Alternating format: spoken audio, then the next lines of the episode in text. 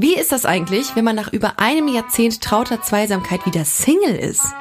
Heute zu Gast Beziehungs- und Sexexpertin Paula Lambert, die plötzlich nicht mehr nur noch Tipps zum Thema Dating erteilen darf, sondern sich selbst wieder neu auf dem Datingmarkt zurechtfinden muss.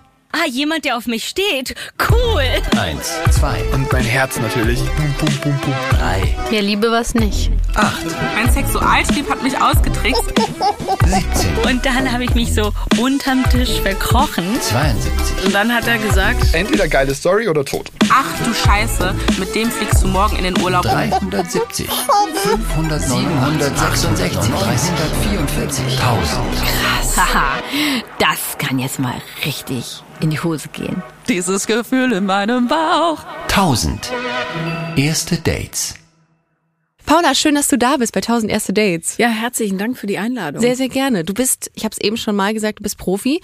Seit langer Zeit machst du Talks, du bist Journalistin, du führst Gespräche und heute bist du hier bei mir zu Gast bei 1000 erste Dates und erzählst mir von deinem Date und von deinem Dating Life. Ja, also ich habe, als ich die Einladung bekam in deinen Podcast, habe ich darüber nachgedacht, welche Art Date ich dir erzähle, weil ich äh, gerade Single bin und von meinem letzten ersten Date zu erzählen wäre so ein bisschen wie Oma erzählt vom Krieg. Das ist einfach, ich hatte eine sehr, sehr lange Beziehung.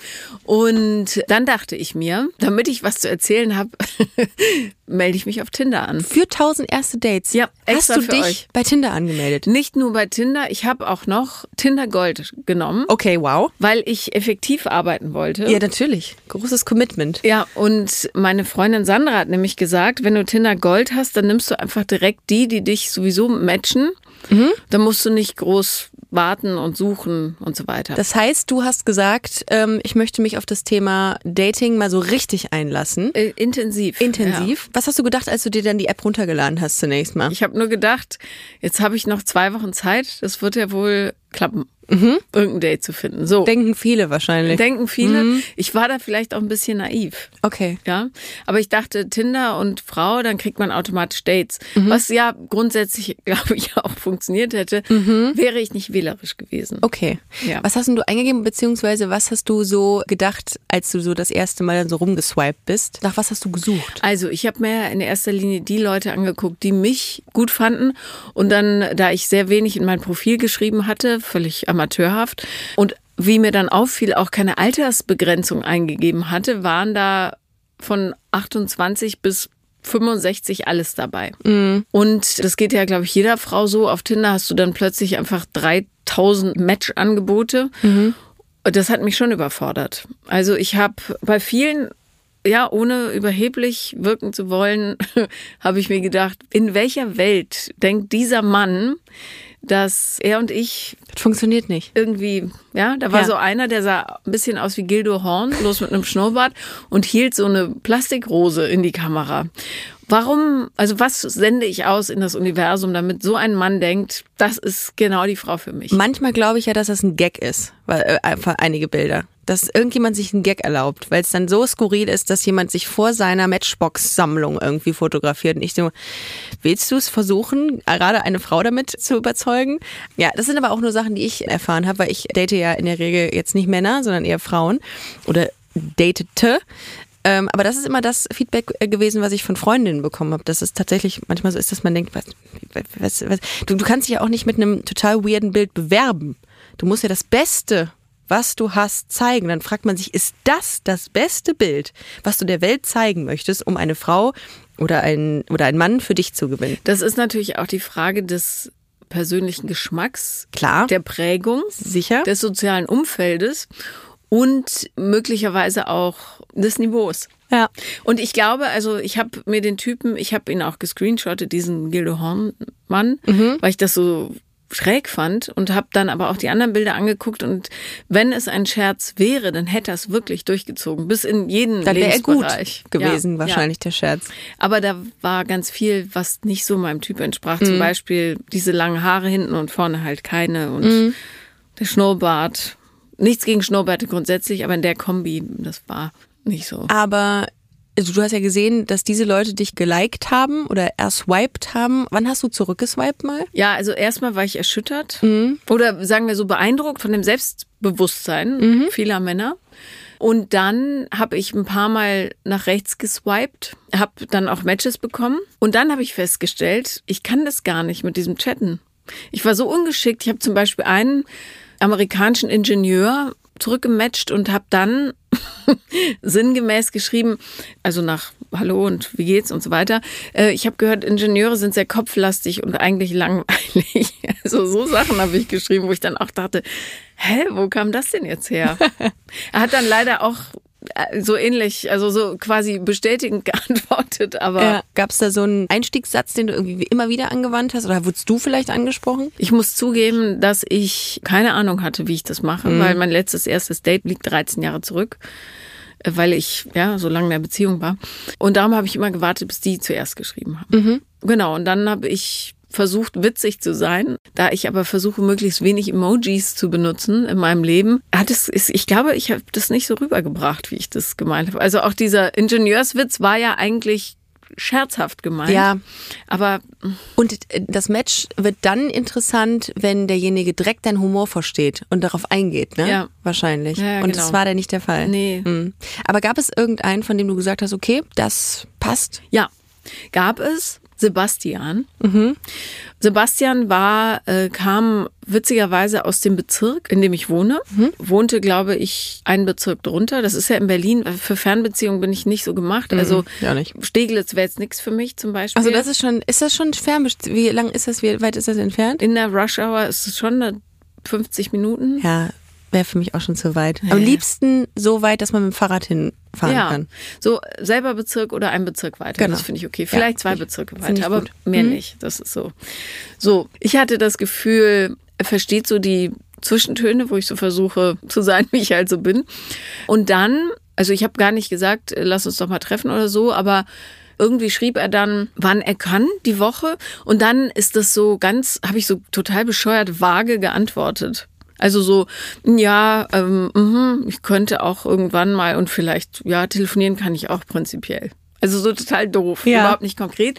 Und dann habe ich versucht, das Ganze zu retten, indem ich gesagt habe, weißt du was, äh, lass uns doch einfach spontan treffen, ja auch immer diesen Termin heute im Hinterkopf, ehrlich gesagt.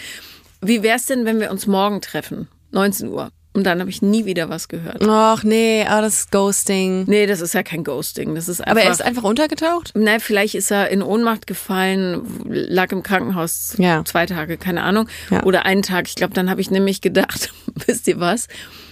Ich erzähle eine andere Dating-Geschichte und habe die App gelöscht. Okay. Vielleicht wäre das mit Sebastian und mir was geworden, aber wir werden es nie erfahren. Ich habe dazu auf jeden Fall noch sehr viele Fragen, aber lass uns einmal ganz kurz in die Vergangenheit gehen. Eines der aller, allerersten Dates, ja eigentlich das zweite Date vor einer Beziehung. Damals, Ja. früher hat man nicht, früher.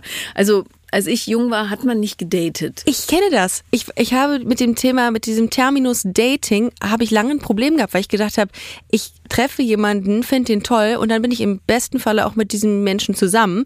Dating ist für mich irgendwie ja Treffen. So wird, man trifft sich einfach mit dem Ziel, dass man zusammenkommt. Ja, wir haben uns früher nur getroffen, wenn die Sache eigentlich geritzt war. Genau. Ist aber auch auf die alte Art viel effektiver, weil du nicht mit so Erwartungen, Hoffnungen und so weiter reingehst, sondern du weißt schon, das ist ein Pferdchen, was garantiert als erstes ins Ziel kommt. Voll. Wie hieß dein Pferdchen damals? Ralf. Ralf. Was denn? Das waren die 90er. Ja. Der Ralf. Der Ralf. Und ich, ich komme ja aus dem Rheinland. Oh, schön, ja. Ja, du auch? Ja, Düsseldorf. Ah, also ganz Bonn. ursprünglich. Ach, Ja. schön. Also der Ralf, äh, und damals gab es von der Nebenband von dem Black Föß Sänger eine Band, die hieß LSE. Ja. Mhm. Das war die Nachnamen von den drei Leuten, die das gemacht haben. Und da gab es ein Lied, das hieß Ralf, du sollst es sein lassen. Und Ja. ähm, ich glaube, Ralf war ein jüngeres Kind, was so durchs, durchs Kaufhaus lief Mhm. und die Mutter rief immer im Refrain, Ralf, du sollst es sein lassen. So, und auf jeden Fall, ich bin es nie losgeworden, diese Verbindung zwischen Ralf und Ralf. Ja, also für Ralf. Ralf, Ralfs sind für mich immer Ralfs. Ja. Das ist halt so. Das ist halt so. Ja, jedenfalls, Ralf fand ich damals, ich habe mir Fotos angeguckt und dachte, nee, es stimmte gar nicht. Damals fand ich, der sah aus wie der Schlagzeuger von äh, U2. Wie alt warst du da? 17. Und Ralf war in unserer Stammdisco, dem Pantheon. Ich glaube, Oh ja.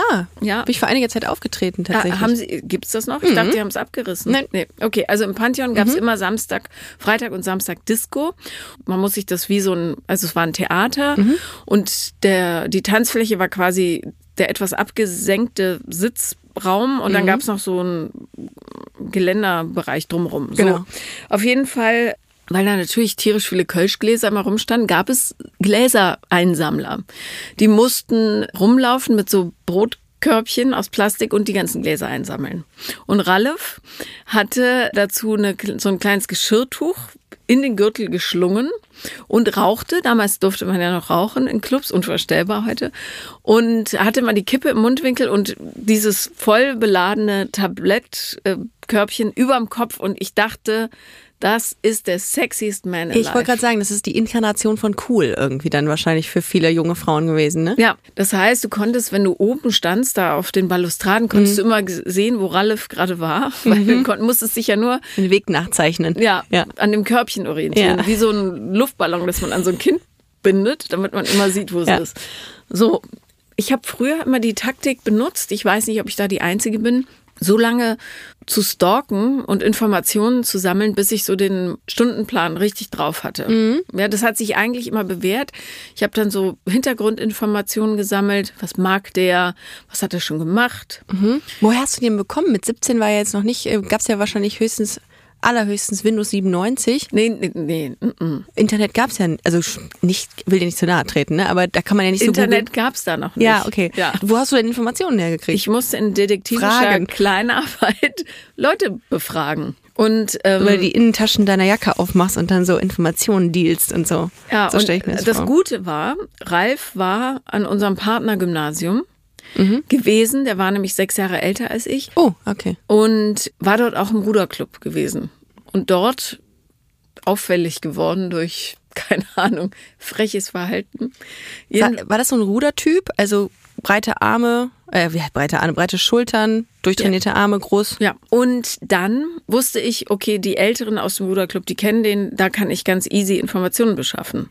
Ein Telefonbuch angeguckt, wo wohnt der? Das gab's ja früher auch. Da musstest du einfach in eine Telefonzelle gehen, es aufschlagen und gucken, wo der gemeldet ist. Das Schlimme Fertig. ist, Paula, ich weiß, was du meinst. Ich kann mich noch erinnern. Jedenfalls, äh, ich wusste, ich weiß leider jetzt nicht mehr, was er für Musik mochte, aber das wusste ich. Mhm. Und ich wusste, mit wem er wann auf Rudertour war und so weiter. Also ich hatte so Sachen, die ich droppen konnte. Aber das heißt, Einfach. du, du hast ihn gesehen bei der Veranstaltung in Bonn im Pantheon und hast danach dir die Informationen äh, zusammengesucht oder kanntest du ihn schon vorher? Und Nee, nee, ich kannte ihn aus dem Pantheon und habe dann durch Und dann mühsame, losgelegt. Genau. Okay.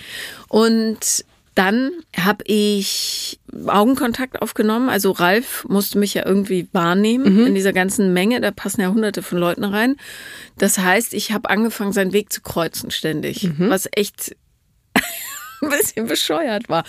Aber es hat funktioniert. Ab und zu andere sagen, oh, Entschuldigung, jetzt wollte ich gerade, bist du durch? Da kann man auch mal unauffällig so die Hand auf den Rücken legen. So, und dann irgendwann hatte Ralf Pause und die Toilette im Pantheon ist ja oben.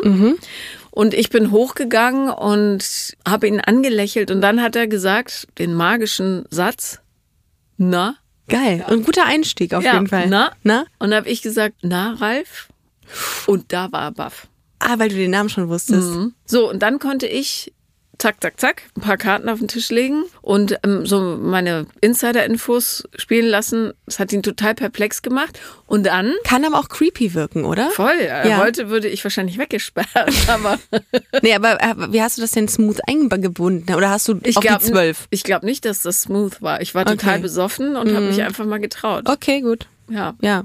So, jedenfalls bin ich dann, weil Ralf wieder Gläser sammeln musste, äh, haben sich unsere Wege wieder getrennt. Aber das haben wir in, am nächsten Wochenende wiederholt. Und dann, und ich glaube, das ist wirklich das Prinzip, steht der Tropfen hüllt den Stein. Äh, funktioniert aber wahrscheinlich nur, wenn man jünger ist, keine Ahnung. Ähm, hat er irgendwann gesagt, na ja, aber so total lustlos, na ja, wir können ja mal uns treffen. So. Also, ja. Und da, also ich war unsicher, wie gut meine Karten stehen.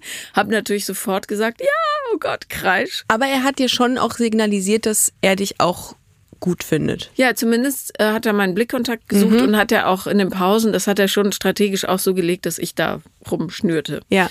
Also ja, aber Okay. Mhm. er wollte auch nicht uncool wirken und ich ja, ich war super uncool, aber so. Ich habe auch nichts von dem gemacht, was man heute so macht, wie nicht direkt zeigen, wie begeistert man ist Mhm. Ja. und so. Ich war all Ach, in. das finde ich aber gar nicht so schlimm irgendwie. Warum muss man, es gibt ja immer so dann diese Regeln und irgendwie finde ich das auch ganz süß, wenn man dann einfach so ist, wie man ist und dann zeigt, dass man mega aufgeregt ist. Also Ja, na, vor allem, wenn man begeistert Ja. ist, dann kann es der andere ja auch mitkriegen. total, finde ich Also. auch. Also, Aber das Witzige ist ja, wenn du jung bist, dann bist du begeistert, ohne den anderen wirklich zu kennen. ja. Dann bist du einfach, matcht so ein paar Parameter und du denkst, ja, das ist ja, Ja. das geht, wenn man älter wird, geht das nicht mehr so einfach. Weil du dann weißt, okay, der hat dies und das, das passt nicht. Stimmt. Und ich kenne die Ex-Frau und, und so weiter. Krass, ja, man macht sich viel mehr Gedanken, man ist verkopfter, ne? Ja. Mit der Zeit dann. Ja. Stimmt. Ähm, okay, dann hat er gesagt, hier treffen. Wo habt ihr euch das erste Mal getroffen? Das war mega cool. Der Ralf hatte nämlich ein Motorrad. Oh, yeah. Ja. Oh. Und er hatte so eine, das einfachste vom Jackpot. einfachsten, so ein Yamaha, irgendwas, was so ein bisschen aussah wie ein Chopper, keine Mhm. Ahnung. Und damit hat er mich abgeholt. Und dann dachte ich schon, wow, was für ein Mann. Lustig, du bist hier eben reingekommen ins Studio und warst, warst auch in Motorradmontur, ne? Das ist Ralfs äh, späte Prägung. Das ist jetzt sein Erbe. also, er holte mich ab und das Tolle beim Motorradfahren ist ja, du hast Körperkontakt. Körperkontakt und du musst Körperkontakt haben. Mhm. Und aus Studien weiß man, das wusste ich damals natürlich nicht, dass Menschen einen automatisch sympathischer finden, wenn man sie, also es sei denn, sie finden einen richtig doof, dann sollte man sie nicht ständig berühren, aber wenn sie einen sympathisch finden und es kommt zu häufigen Körperkontakten, dann äh, spritzen halt die Hormone im Hirn rum und dann bist du irgendwann ja, Mhm. In love. dabei. Ja. So, auf jeden Fall, also ich äh, schmuggelte mich an Ralf ran. Wir fuhren ein bisschen raus aus Bonn nach Richtung Bornheim in eine Eisdiele. Mit Eis kriegt man mich ja immer. Spaghetti-Eis ist das, der beste Eisbecher der Welt. Und wenn mich jemand auf ein Spaghetti-Eis einlädt, dann ist mein Herz eigentlich schon halb, halb gewonnen. Ja. Hätte man mal Sebastian sagen sollen. Naja, gut. Pech. Aber das kannst du theoretisch irgendwann mal in deine, deine Tinder-Bio schreiben. Einfach nur Spaghetti-Eis. ja. Wo ist Sebastian? Wo Genau. ist mein Spaghetti-Eis, Sebastian? Ja. Wo ist mein Spaghetti-Eis, Sebastian? Ja. Okay. Okay, auf jeden Fall, das ist eigentlich ganz gut. Das öffnet zumindest Raum für Fragen. Absolut. Ja. Okay, auf jeden Fall war ich dann schon, also mein Herz schlug bis zu den Ohren. Und ich hatte die ganze Zeit Angst, okay, der merkt bestimmt, wie doll mein Herz klopft. Am Rücken, ja, weil du bist ja nah. Dann sind wir wieder zurückgefahren und dann, darum sage ich ja, dieses Rumgedate ist mir völlig fremd, weil die Sache war klar. Ja. Ja, wir hatten den Tag miteinander verbracht. Es war, äh, kennst du dieses Gefühl, wenn man merkt, wow, jetzt erwischt es mich total? Ja, oder das ist eine safe Nummer. Ja, und, Das und ist einfach klar hier. Wir brauchen da eigentlich gar nicht um heißen Ja. Brei reden. Das ist mir bei meiner aktuellen Freundin so gegangen. Da habe ich nämlich gesagt, ähm, nach unserem ersten Date, das wird, das wird. Punkt. Da war ich mir so sicher, Ja. weil es irgendwie, das klickt und dann matcht es und dann weiß man das. Auf ja. jeden Fall äh, habe ich dann, äh, weiß gar nicht, woher ich den Mumm genommen habe. Jedenfalls habe ich dann gefragt, ob er mit reinkommen möchte. Ja. Und dann waren wir bei mir im Zimmer und dann wurde es später und dann haben wir gequatscht und gequatscht und gequatscht und lagen so auf meinem Bett. Und ja, mit 17, äh, das ist ja relativ unschuldig alles noch. Auf jeden Fall hat er dann irgendwann seine Hand auf meinen Rücken gelegt. Und ich dachte, ich sterbe. Dieses Zugeständnis an Intimität hat mich so überfordert, dass ich gar nichts mehr sagen konnte. Aber war das dein erster, dein, dein erstes, allererstes Date? Also du hattest vorher nie irgendwie mit jemandem geknutscht? Doch, doch. Ah, Also okay. das, ja, ich war eine leidenschaftliche Knutscherin Okay. oder bin es immer noch all Okay. mein Leben. Gut. Also wenn ich mich entscheiden müsste zwischen nie mehr Sex oder nie mehr knutschen, würde ich definitiv nie mehr Sex nehmen. mhm, okay. Ja. Ja. Mit guten Knutschern. Okay. Ja, wollte gerade sagen, es Ja, gibt ja auch ja. das Gegenteil. Wo man so einen Sabberrand bis zur Nase hat. Mhm. so Waschmaschine Ja. oder Helikopter Ja. im Mund. Ja, okay. Auf jeden Fall war ich, also ich war unfassbar aufgeregt und konnte leider auch am nächsten Tag nicht zur Schule gehen. Weil es ging nicht. Krankheitsfall wegen verliebt. Ja, Ja, okay. Was hast denn du dann den ganzen Tag gemacht zu Hause? der Ralf war da. Ach, natürlich. Okay, ja. Ja. Aber es Die beste kam- Freizeit. Ich glaube, wir haben da noch gar nicht geknutscht. Mhm. Das war alles so super vorsichtig. Aber es war zu Hause und deine Eltern waren da, oder? Nee, ich habe ja nur mit meiner Mutter gewohnt Mhm. und die war nicht so interessiert. Okay. Auf jeden Fall ging das zack, zack, zack mit Ralf und mir, weil kurz danach bin ich auf Abifahrt gefahren und wir waren auf Korsika mit einem Bio-Leistungskurs und ich war die ganze Woche abstinent, weil ich wusste, ich telefoniere abends mit Ralf. Hab da mein ganzes Kleingeld in diese scheiß Telefon geschmissen. Und dann war ich auf der Rückfahrt mit dem Bus, aber so aufgeregt, dass ich eine halbe Flasche Sekt alleine getrunken habe und bin also total besoffen aus diesem Bus ausgestiegen. Und Ralf war unglücklicherweise wieder mit dem Motorrad da. Es war eine schwierige Nachhausefahrt.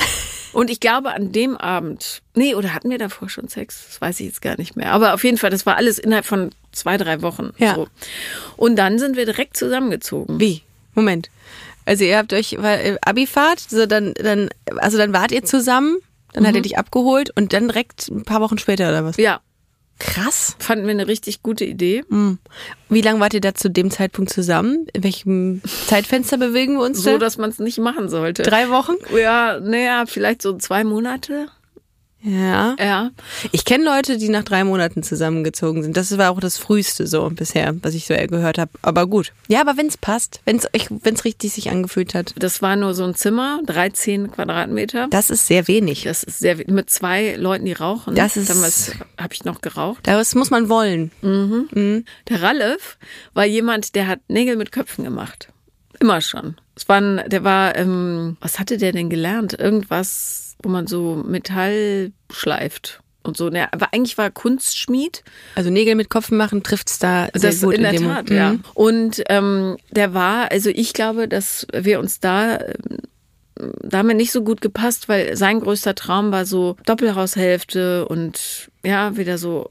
In dem Alter ziehen, schon? Wo man, ja, manche Leute fühlen sich sicherer, wenn sie, glaube ich, kleiner denken. Ja. Und Ralf hatte nämlich mir nach einem halben Jahr im Pantheon total besoffen, aber ich glaube vor Aufregung. Also wir waren keine Alkoholiker oder so, aber im Rheinland trinkt man halt gerne Kölsch. Du, wem sagst so, du das? Ja. Ist ja auch kein Alkohol mehr oder weniger. Nee, ehrlich Kölsch, ne? gesagt nicht. Ein bisschen Wasser. Aber beschwingt ist man trotzdem. Ja. Jedenfalls hat er mir da, hatte von seiner Mutter deren alten Ehering, war schon ein schlechtes Omen, äh, ausgeliehen und mir einen Heiratsantrag gemacht. Ach, scheiße. Und ich war ja echt jung, ne? Und die romantische Idee fand ich schon gut und ich wollte ja auch gerne Sicherheit wegen meines instabilen Elternhauses. Mhm. Aber dieser Ring fiel im Pantheon zu Boden und da hätte man eigentlich sagen müssen, das Schicksal will es Mhm. vielleicht nicht. Aber was hast du denn gesagt? Ja, Du hast Ja gesagt? ja. Aber du hast es nicht so gemeint? Also du hast es eigentlich nicht gefühlt? Schwer zu sagen in der Rückschau. Da, so mit 17, 18 ist ja dein Hirn noch nicht so richtig in Schwung. Eieiei. Jedenfalls hatte ich dann diesen fetten Weißgoldring am Finger und habe allen gesagt, dass ich verlobt bin. Hm. Und dann dachte ich, fuck, wie komme ich denn Aus dem Nummer raus? Ja, aber es ist aber auch ein bisschen äh, erdrückend, der Gedanke, muss Wahnsinn. ich sagen. Ja, ich verstehe das. Und dann riecht's auch irgendwie in meinem Kopf gerade noch, äh, wenn ich daran denke, Nach nach Rauch. Nikotin. Nach Bah. Nikotin. Mhm. Kaltem Rauch. Ich glaube, diese Zeit hat auch dazu geführt, dass ich in meinem Leben relativ kurz geraucht habe. kurz, aber intensiv. Und dann, und dann bist du aber aus dieser Wohnung dann irgendwann ausgezogen. Oder nee, erstmal, wie hast du Schluss gemacht? Ja, völlig uncool und auch scheiße. Ich habe gar nicht Schluss gemacht. Ich habe gesagt, du, ich will nach Los Angeles. Dann hat er gesagt, wie lange? Dann habe ich gesagt, naja, mm, so ein halbes Jahr. Äh, mit dem Ring am Finger. Ja, klar, aber es hat mich Ui. natürlich nicht abgehalten. Klar. Das Ding ist, in Los Angeles war ein wahnsinniger Jungsüberschuss und ein Mädchenuntersatz. Und sowas hatte ich noch nicht erlebt, dass Mhm. ich so gut ankam. Fürs Ego auch schön. Ja, ich Mhm. muss zugeben, dass ich das ausgenutzt habe. So, jedenfalls kam ich dann nach einem halben Jahr kurz wieder und er sagte, wenn du jetzt nochmal gehst, dann ist Schluss. Und dann habe ich sehr unelegant und Leute, bitte macht es so nicht nach, die Chance ergriffen und gesagt, okay, dann ist jetzt Schluss. Aber er hat das halbe Jahr auf dich gewartet und treu auf dich gewartet. Ja, ja, ist nicht, also ich bin nicht stolz darauf. Aber das Gute ist, er hat direkt danach eine andere ähm, zum Heiraten gefunden. Ja, aber super. Das und die hat er auch geheiratet. Und dann hat er sich von der scheiden lassen und hat noch eine geheiratet. Also, Gut, das ist eine Story mit vielen Übersprungshandlungen ne, in dem Alter schon von Ralefs Seite jetzt. Nee, naja, auch von meiner Seite. Also das passiert halt, wenn man nicht früh genug mit Therapie anfängt. Ja. Ja, krass. Und es tut mir total leid, weil das war ein richtig feiner Kerl. Mhm. Äh, bloß wir waren einfach kein Match. Der hat was völlig anderes gesucht. Aber wenn man so jung ist, dann ähm, merkt man das halt nicht. Ja, und irgendwie ist ja auch dieser Gedanke auch irgendwie so spannend, ne, sich irgendwie zu setteln und so tolle Sachen zu machen, wie heiraten, was so Erwachsene machen. Ich kann mir vorstellen, das hat dich dann schon irgendwie gereizt. Ja, und dieses, diese Illusion der Sicherheit natürlich. Ne? Ich bin jetzt verheiratet, jetzt kann nichts mehr passieren. Mhm. Ja. Was totaler Bullshit ist natürlich. Aber bist du so ein Sicherheitstyp eigentlich? Also brauchst du das? Ja, ich hatte eine sehr unsichere Kindheit Mhm. und darum ist Sicherheit, egal welcher Natur, immer was, was mich so antreibt. Ja? Mhm. Darum arbeite ich auch wie verrückt, damit ich wirtschaftliche Sicherheit habe. Mhm. Zum Beispiel. Verstehe ich. Und jetzt, wenn wir noch in die jetzige Zeit wieder switchen, du hast, wie du eingangs gesagt hast, extra für 1000 erste Dates dich bei Tinder angemeldet. Das ist ja auch keine Sicherheit so wirklich, ne? Also das ist ja auch sehr, sehr vage alles so, dieses Dating, Online-Dating und so. Aber was ist der, der Weg des Datings für dich, Also- wenn es online nicht ist? Ja gut, da kann es ja nur offline sein. Dumme Frage, Rikana. Nee, gar Wirklich. nicht dumme Frage, weil ähm, also A ist es natürlich für jeden unterschiedlich. Ich glaube aber ganz, ganz fest daran, dass es sehr viel Liebe in dieser Welt gibt und es gibt für so ziemlich jeden den richtigen Menschen da draußen. Es sei denn, man ist wirklich unanständig und bösartig. Aber der Weg, denjenigen zu finden, ich glaube ja, dass wir jetzt in eine Phase eintreten, wo wir für ein bisschen mehr Berührung und echtes Leben vertragen könnten, weil diese Digitalisierung, also habe ich jetzt bei mir gemerkt, geht ähm, manchen vielleicht auch anders. Ich fand nicht, dass das gut für die Seele ist. So. Also es fühlte sich irgendwann kalt an und ich war 48 Stunden da oder so, ja.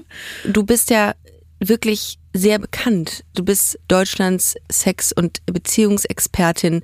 Wie haben denn die Leute darauf reagiert, als sie dich da bei Tinder gesehen haben? Also war das dann nicht komisch? Du bist ein Promi. Also war das nicht auch ein bisschen unangenehm für dich, dass du gedacht hast, okay, die matchen mich jetzt, weil die mich vielleicht kennen? Also ich bin ja eher bei Frauen bekannt, glaube ich. Und es hat mich. Ich auch. Ja. Ich auch. Bei lesbischen Frauen allerdings nur, ja. Ich glaube, dass, also ich freue mich total auf die Liebe, die zu mir kommt. Ich habe bloß gemerkt, Tinder ist wahrscheinlich nicht der Weg. Ich bin allerdings seit langer Zeit auf Raya. Das ist so ein anderes Portal, aber auch nur, um zu gucken, wer aus Hollywood so. Finde ich super spannend, ist. dieses Ja. Portal. Das ist eine App, auf der insbesondere Personen der Öffentlichkeit vertreten sind. Und du darfst auf dieser Dating-App allerdings keine Screenshots machen, ne? Nee, darf das ist nicht. richtig cool. Finde Ja. ich aber gut. Also ist das für dich, du hast gerade gesagt, dass du aus journalistischen Gründen oder aus Recherchegründen bist du unter anderem da, aber versuchst du da, also könntest du dir vorstellen, da die richtige, die große Liebe zu finden? Also ich weiß nicht, was mit dem Algorithmus los ist oder vielleicht soll ich einfach umziehen und das Universum sagt mir das gerade. Aber ich krieg fast hauptsächlich Leute aus den USA und Mexiko und Argentinien vorgeschlagen. Offenbar soll ich zurückkehren. Das ist das Zeichen. Also ich weiß es nicht. Aber ich, ich kann euch sagen, wer alles auf Raya ist. Hau raus. Der Typ von Outlander, Sam Heughan, Chris Rock ist da, David Spade ist da, das werden nur die Älteren von euch kennen, so ein Komiker. Ah, Ähm, Chris Rock kennt man aber, weil Will Smith ihm gerade ins Gesicht geschlagen einer reingehauen hat. hat. Ja, Massenweise Fußballer, hm, habe ich auch gehört. ein paar Formel-1-Fahrer und der äh, viele Regisseure, Len Wiseman, äh, der hat so Horrorfilme gemacht, äh, war glaube ich mit Kate Beckinsale äh, verheiratet. Aber dann würdest du sagen, dass es, also dass es sinnvoll ist, zu versuchen, unter seinesgleichen zu bleiben? Oder ob die Leute, weil ich weiß nicht, ob ich, de, was ich denke, seid doch nicht so exklusiv, geht doch einfach so raus in eine Kneipe und lasst euch auf einen Menschen ein. Total. Das einzige Problem ist tatsächlich, also das weiß man ja auch aus Studien, du brauchst eine gewisse Herkunftsgleichheit. Das heißt, äh, du kannst nicht jemanden nehmen, der jetzt, keine Ahnung, also zu mir würde jetzt niemand passen, der, es fällt mir kein Beispiel ein, in der Villa in Beverly Hills groß geworden ist, Ja. weil die einfach einen völlig anderen Kodex haben. Ja. So, ja. Du musst schon äh, ungefähr aus dem gleichen Stall kommen, damit nicht die ganze Zeit Spannungsfelder Mhm. aufgehen, die du vielleicht gar nicht haben willst. Und was in der Tat ein Problem ist, bei wirtschaftlich einigermaßen starken Frauen Mhm. haben häufig Männer das Problem, dass sie das nicht aushalten. Mhm. So, das ist wirklich ein Dilemma und man weiß das ja auch aus den Beziehungspyramiden, die es so gibt. Männer orientieren sich bildungs- und einkommensmäßig gerne nach unten. Äh, Frauen gerne auf Augenhöhe. Da sind bloß keine mehr frei, weil die sich alle nach unten orientiert haben. Darum die berühmte alleinstehende Akademikerin macht ja, glaube ich, mit die größte Single-Gruppe aus. Äh, Schwierig und ich habe das Gefühl, so auch im Freundeskreis, dass, und das ist sicher noch ein Thema, was sich jetzt in den nächsten Jahren verändern wird, dass viele Männer immer noch ein Problem damit haben, wenn die Frau mehr verdient. Aber wenn du jetzt sagst, okay, äh, ich habe jetzt Bock zu daten, ich würde jetzt gerne loslegen, Tinder war jetzt nicht so das Medium, was machst du? Ich konzentriere mich jetzt erstmal auf mich und mache lauter schöne Sachen für mich, damit ich so die letzten Blödsinnigkeiten, die ich so beziehungsmäßig in mir trage, noch ein bisschen ausfeile. Ja, einfach, ich arbeite an mir. Und äh, ich glaube ganz fest daran, dass äh, wenn du bereit bist, ja, und soweit die Bude aufgeräumt hast, dass auch jemand reinkommen kann, dann kommt jemand rein. Ja. Darum ähm, gehe ich, also ich setze darauf, dass ich durch Zufall jemanden kennenlerne. Ja, und man darf sich diesen Druck nicht machen, vielleicht auch. Ne? Aber wofür auch? Ja. Und ich wünsche jedem das Gefühl, dass er ohne Partner oder Partnerin trotzdem genauso viel Mhm. wert ist wie mit. Ja, niemand sollte einen Partner oder Partnerin haben, weil äh, das Selbstwertgefühl das anders nicht aushält. Und ich glaube aber, wenn man wirklich dieses Stadium der totalen Zufriedenheit erreicht hat, dann kommt immer jemand, der dazu passt. du als Deutschlands erfolgreichste Beziehungsexpertin gibst ultra vielen Menschen Tipps, wie sie ihre Beziehung oder ihr Dating-Life gut gestalten und smart gestalten können. Was würdest du dir selber raten, wenn du dich hier in ein Interview hättest? Wenn ich nicht hier sitzen würde, sondern zweimal du. Ganz klar, also A, das predige ich ja immer wieder, wirklich aufs Bauchgefühl hören, absolut. Und zwar auch so, dass man ein bisschen zurücktritt und nochmal darüber nachdenkt, was habe ich jetzt gerade gefühlt, entspricht das dem, was ich mir wünsche, ja, das wirklich abgleichen und dann vor allem immer jemanden nehmen, der total bereit ist, an sich und an der Gesamtsituation zu arbeiten. Das ist eigentlich gar nicht so kompliziert und dann muss es jemand sein, den man absolut appetitlich findet. Ja, ich muss Gerne vernascht. ja, ne, ich muss jemanden absolut appetitlich finden. Und super Tipp übrigens auch für alle, die äh, mit jemandem zusammenleben wollen. Hört den Leuten beim Kauen zu. Oh, Ihr werdet es jetzt noch schwierige nicht Situation. verstehen, aber später spielt es eine riesige Rolle. Oh, das ist aber ein geiler Tipp, Paula. Viele reden immer von Red Flags. Was sind deine Green Flags? Green Flags sind ganz klar jemand, der schon an sich gearbeitet hat. Ja, äh, und ich finde, ich finde ja, jeder sollte einmal im Leben zur Therapie gehen und zwar richtig, so bis es knuspert. Einfach nur, damit man sich gut aufstellt und selbst reflektieren lernt. Sich kennenlernt. Genau. Ja, voll. Und das finde ich ganz, ganz toll an allen Menschen. Und absolutes Green Flag ist natürlich Humor. Also, aber jemand, der dessen Humor aus der Seele kommt, nicht aus so einer schnellen Gag-Abfeuerung, wo man aus allem eine Pointe macht, sondern jemand, der das Leben mit Humor betrachtet.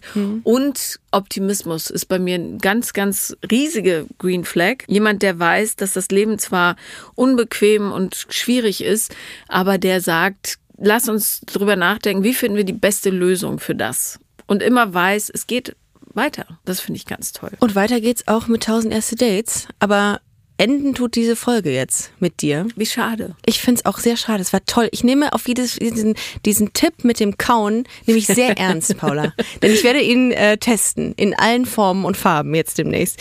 Vielen Dank, dass du heute hier warst. Danke für die Einladung. Sehr, sehr gerne. Und äh, ich wünsche dir alles Gute. Ich danke Bis dir. hoffentlich ganz bald mal. Bis bald. Tschüss. Danke. Tschüss.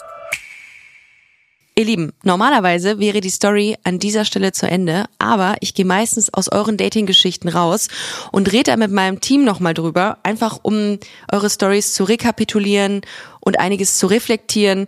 Und deswegen dachte ich, es wäre cool, wenn ich euch einfach auf diese Reise mitnehme. Peace, meine Redakteurin, sitzt im Nebenraum und ich dachte, ich hole sie jetzt einfach mal dazu, um vor den angeschalteten Mikros die Story zu reflektieren. Peace, hast du Lust reinzukommen? Setz dich. Ganz kurz für alle Hörerinnen und Hörer dieses Podcasts. Peace ist in der Redaktion und Teil des Teams von 1000 Erste Dates und Studio Womans und ähm, wir tauschen uns regelmäßig aus zu den Dating-Geschichten und das machen wir jetzt auch. Ja, wir fühlen und fiebern immer sehr mit aus der Regie, Peace, ich glaube, ich achte beim nächsten Mal darauf, wie du kaust. damit wir für immer glücklich zusammenleben können, meinst Das du? zum einen, aber auch, weil ich jetzt, glaube ich, nie mehr neutral auf das Kaugeräusch von irgendwelchen Menschen achten kann, ohne eine Wertung da reinzulegen. Es gibt ja Leute, die können das gar nicht ertragen, wenn Menschen kauen. Da muss man sich mal vorstellen, Kaugeräusche auf 13 Quadratmetern. Ey, das ist sehr klein und dann auch noch der Rauchgeruch, ne? Aber ich glaube, wenn man gerade an den Anfängen einer Beziehung ist, dann sind 13 Quadratmeter sogar eigentlich ganz schön. Und die sind ja auch vor allem so schnell zusammengezogen. Ja. Wie stehst du so zu dem Thema? Schnell zusammenziehen? Gibt es da deiner Meinung nach einen guten Zeitpunkt oder wie ist das so in deinem Leben? Also ich bin nach fünf Monaten jetzt mit meiner Freundin zusammengezogen. Das ist auch relativ schnell, aber ich habe mir immer gesagt, auch wenn ich meine Witze darüber gemacht habe, und das ist ein gängiges Klischee in der Lesbenwelt, dass Frauen schnell miteinander zusammenziehen, wenn es sich richtig anfühlt, dann let it flow. Du kannst immer noch ausziehen. Es ist nicht so, dass du dir irgendwie einen Klotz ans Bein hängst oder keine Ahnung.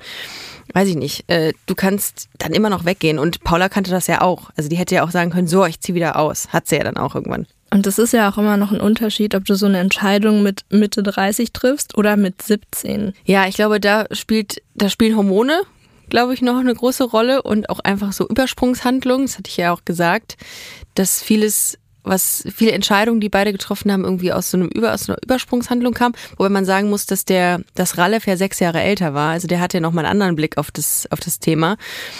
Und bei Paula war das wahrscheinlich alles aufregend, was ich auch verstehen kann. Dann ziehst du das erste Mal mit jemandem zusammen.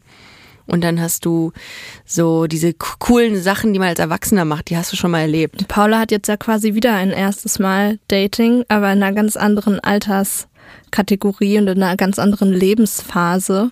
Und irgendwie, was bei mir so hängen geblieben ist, war dieser Punkt, gespannt auf das zu sein, was kommt, Ja. anstatt panisch und ängstlich zu werden, Ja. dass nichts mehr kommen wird. Also Ja. kennst du das von dir selber, dass Ja. du manchmal in Single-Phasen irgendwie die Hoffnung verloren hast oder ein bisschen verzweifelt warst? Ja, aber das, das ist in so Intervallen hatte ich das, dass es mal Zeiten gab, wo ich gesagt habe, okay, das wird nichts mehr.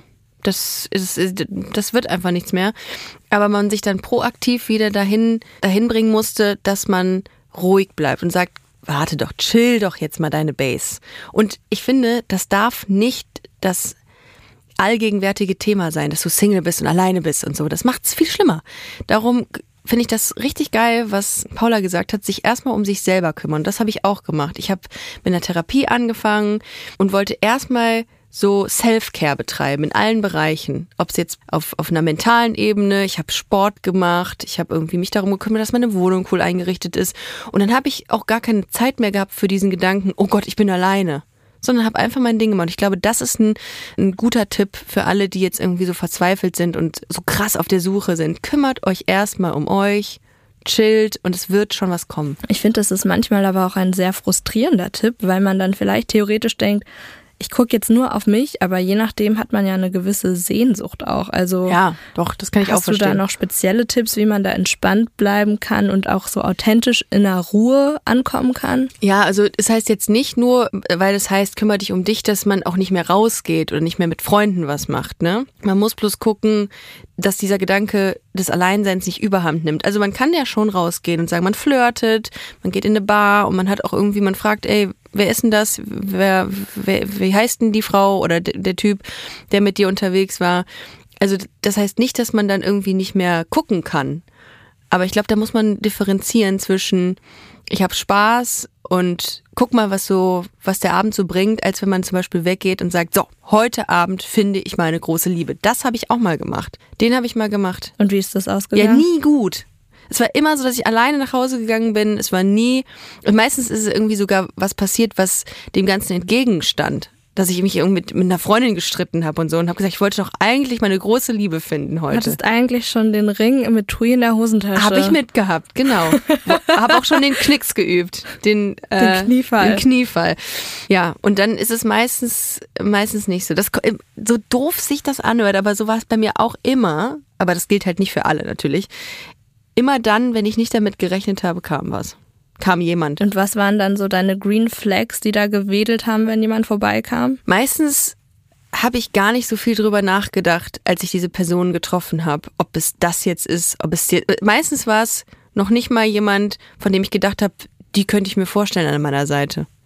Und dann habe ich mich einfach drauf eingelassen und mal geguckt, wo es hinführt. Habe mich dann verabredet und ich hatte ganz oft nicht den Gedanken, das ist jetzt ein Date, sondern plötzlich nach dem dritten, vierten Treffen, oh, daten wir eigentlich? Sowas. Aber da kann ich natürlich auch nicht für alle sprechen. Das war bei mir jetzt in dem Fall so. Und bei dir? Das heißt, die Green Flag ist in dem Fall, dass du einfach nicht so viel drüber nachdenkst und dich fallen lässt. Ja, aber das muss, da musst du auch erstmal hinkommen, dass du den Kopf ausmachst. Aber da kann ich dir zustimmen. Also ich glaube, eine Green Flag ist bei mir auch, wenn ich nicht zu viel bei dem anderen mich kreise und sein Verhalten interpretiere, weil die Person sich vielleicht kompliziert benimmt oder irgendwie gemischte Signale sendet, sondern man einfach irgendwie in einem Austausch ist und das irgendwie vibet und man ist so, ja cool, schauen wir mal, was genau so los das. ist. Genau das. Und da muss man hinkommen, das ist halt nicht oft so. Das hat man halt nicht jeden Tag. Leider nicht. Und gleichzeitig wäre es auch sehr anstrengend, wenn man mit jeder Person so eine Energie entwickeln Ja, könnte. total. Und wenn du jetzt die Hörerinnen und Hörer ins Ende des Podcasts verabschiedest, was ist so das Letzte, was du ihnen so mitgeben willst? Was hast du aus der Folge besonders mitgenommen? Ich finde grundsätzlich habe ich im Zuge dieser Folge mich erst das erste Mal mit diesem Thema Green Flags auseinandergesetzt, weil ich immer nur Red Flags kannte. Dinge, die nicht gehen. Und ich finde, man sollte sich selber darüber bewusst werden, was für einen sehr wichtig ist. Und das hat Paula sehr schön gesagt. Optimismus, Humor, das Leben nicht so ernst nehmen. Und das sind so Dinge, darüber sollte man sich viel mehr Gedanken machen als die, die nicht gehen. Weil wenn die da sind, diese Green Flags, oder wenn die, diese Dinge, die dir wichtig sind, da sind, dann überschatten die auch alles andere. Und dann ist selbst eine kleine Red Flag, die vielleicht, vielleicht, wenn jemand komisch kaut, ist für mich auch eine Mini-Red Flag, Red Flag vor allem, die wird dann einfach überschattet. Vor allem ist es ja auch eine ganz andere Herzenshaltung, die man hat, wenn man auf das guckt, was man willkommen heißen möchte, als auf das, was man ablehnt und Voll nicht schön. haben will. Voll schön, ja. Wenn ihr auch eine Geschichte habt, in der Red oder Green Flags vorkommen, schickt sie uns sehr, sehr gerne per Mail an hallo at 1000erstedates.de oder auch per Instagram at 1000erstedates. Ich freue mich sehr auf eure Geschichten und auf euch und bis ganz hoffentlich bald hier in diesem Studio. Tschüssi. 1000 Erste Dates ist eine Co-Produktion von Studio Bummens und Kugel und Niere. Executive Producer Jon Hanschin und Anna Bühler. Produktion und Redaktion Peace Solomon Obong, Inga Wessling, Eileen Doan, Lena Kohlwees und mir, Ricarda Hofmann. Ton und Schnitt Fabian Seidel.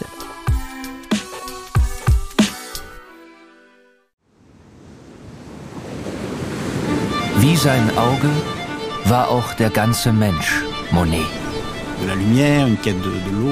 Diese Suche nach Licht, nach dem Wasser, nach einer neuen Malerei. Das ist fast wie eine Pilgerfahrt.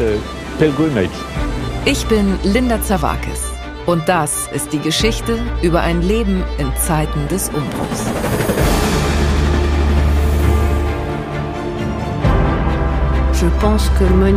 Monet selbst steht als Künstler für die Erneuerung einer Definition dessen, was Kunst überhaupt ist.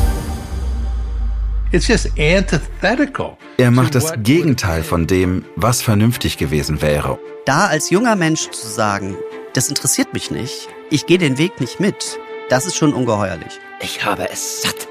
Ich werde dir nie wieder schreiben. Da kannst du sicher sein. Monet geht es um Monet, um sein eigenes Werk. Tu bois du vin? Es lebe Claude.